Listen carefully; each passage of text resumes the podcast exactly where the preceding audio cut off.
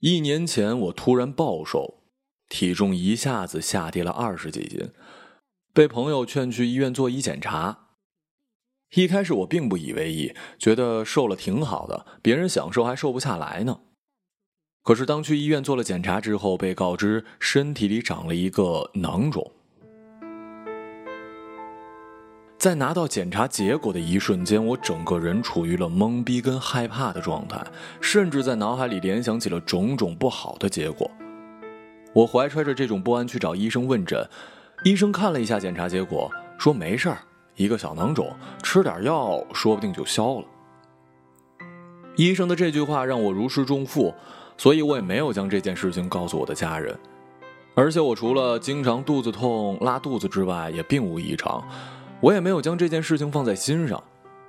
每次回家被家人问起为什么我又瘦了，我都会含糊其辞地说：“瘦了不是挺好的吗？现在以瘦为美啊。”这样的话听多了，他们就以为我的瘦是因为减肥引起的，也就没有过多的追问，只是会唠叨我几句，让我多吃点，不要过分的追求瘦。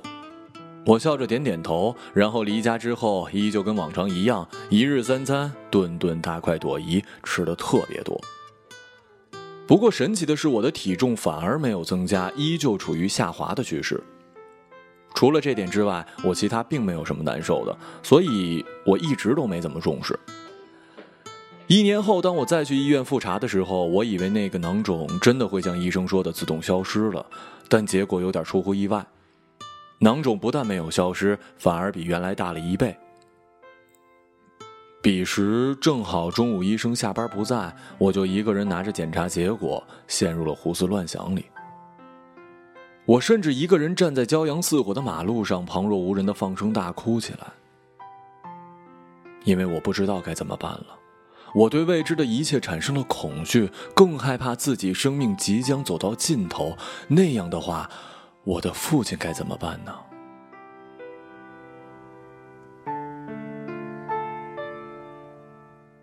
一个胆小怕事、事事都需要我拿主意的老男人，他该怎么办呢？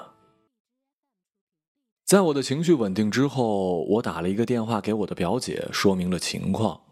她安慰我别瞎想，说现在的医疗技术这么发达，不会有事儿的，并让我下午再去大医院检查确诊一下。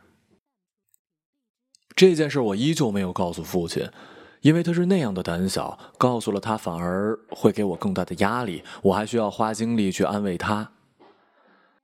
但纸包不住火的，当我把这件事情告诉表姐的时候，我就应该意识到家里人会知道，那其中就包括我的父亲。不大一会儿，我就接连接到了好多电话，我姨妈的、大伯的、堂哥的，当然还有我那老父亲的。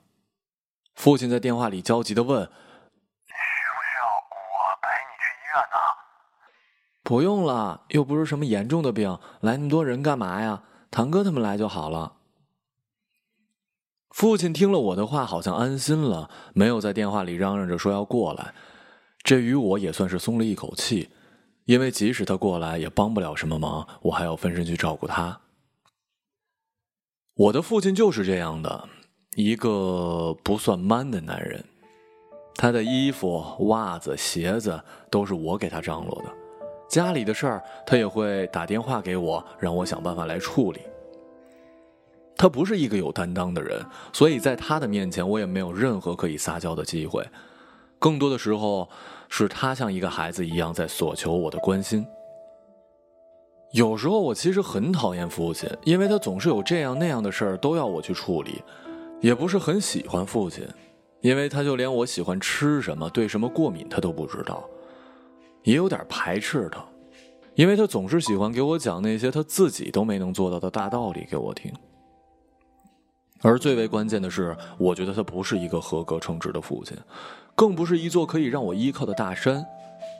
所以，当我听到他在电话里讲要过来的时候，我的内心是拒绝跟排斥的，因为我真的再无分身去管他了。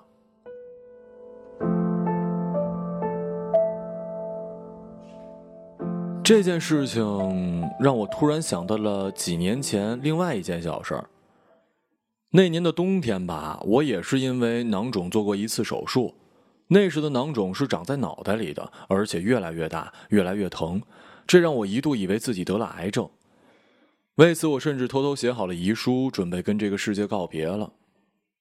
当时的我也很害怕，但又不敢告诉任何人，因为我无树可栖，无山可靠。后来，因为一个亲戚突然离世，我才把这件事情告诉了我的大伯。我的大伯跟伯母就带着我四处求医。他们都是农民，没有经历过这些，所以对此都是一无所知，也不知如何安慰我。最后，我被送到了医院检查拍片甚至当天被押上了手术台。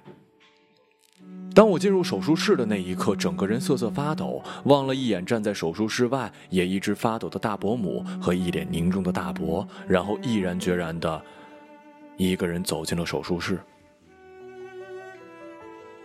那次手术，医生给我做的是局麻，所以我的意识很清醒，能够听到医生在我的脑袋上用手术刀切开表皮的声音，更加能感觉他那手术刀所到之处的冰冷。整场手术做完，我的身体是冰凉一片的，感觉不到一丝的暖气。但庆幸的是，我活下来了。手术做完，我被大伯带回家，因为没人照顾，所以没有住院。当我回到家，父亲看到我脑袋上缠着厚厚的纱布，才知道我生病了，然后问了一句“疼吗”，就再也没有其他更多关心我的话了。那个时候我只有二十岁呀，却品尝到了亲情的淡薄，更加深刻的意识到我的父亲并不是一座我可以依靠的大山。然后这个想法就在往后的日子里，得到了一步又一步的验证。普通家庭的小孩生病了，父母都会无微不至的悉心照顾，而我的家庭却是一个例外。那次手术之后，父亲没有空下来照顾我，依旧忙他的。我被接到了姨妈家照顾，她去找医生给我输水，每天给我做黑鱼汤，给我补身体，带我去医院拆线换纱布。而那个跟我最亲的父亲，却把一切置身于自己之外，对我不闻不问。我的父亲总是这样，遇事只会逃，从来不会迎难而上。我想这一次也不会例外的。这一次，父亲依旧很听话的没来，随我去医院的是我的堂哥唐草。不过那天医生看了我的检查病历，并没有给我一个准确的结果，说可能需要手术。他让我下个星期再去做一个检查。当我再一次去医院检查的时候，医生依旧建议我保守治疗。他说：“现在的我不适合做手术，让我三个月之后再去做复查。”在得知这一结果的时候，我给父亲打了一个电话：“爸，我没事儿，挺好的，不用做手术了。”我以为他又会像以前一样说一声“嗯”，然后挂掉电话。出乎我意外的是，父亲说了一句让我泪流满面的话。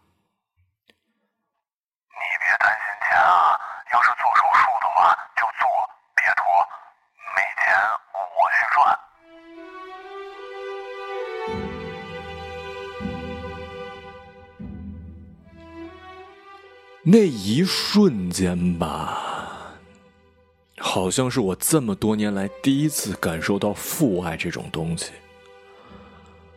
我开始重新审视我眼中这个胆小怕事的老男人，慢慢的发觉，虽然父亲胆小，虽然父亲没主见，虽然父亲没有给我很多的爱，但他好像也尽力了，尽他最大的努力将我抚养长大，赚钱供我读书，只是。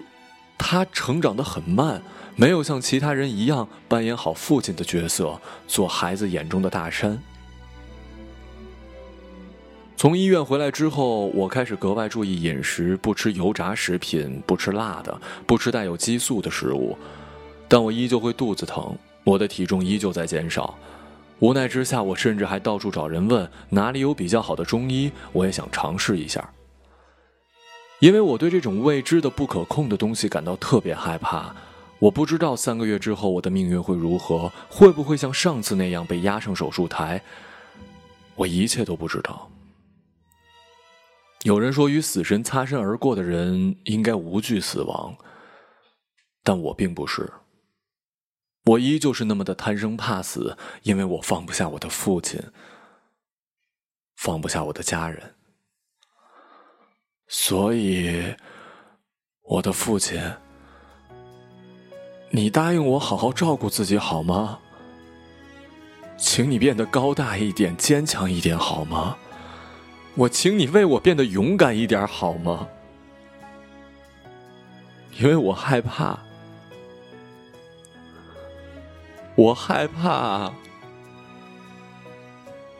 不能一直照顾你下去了。总是向你索取，却不曾说谢谢你。直到长大以后才懂得你不容易。每次离开总是装作轻松的样子，微笑着说回去吧，转身泪湿眼底。多想和从前一样牵你温暖手掌，可是你不在我身旁，托清风捎去安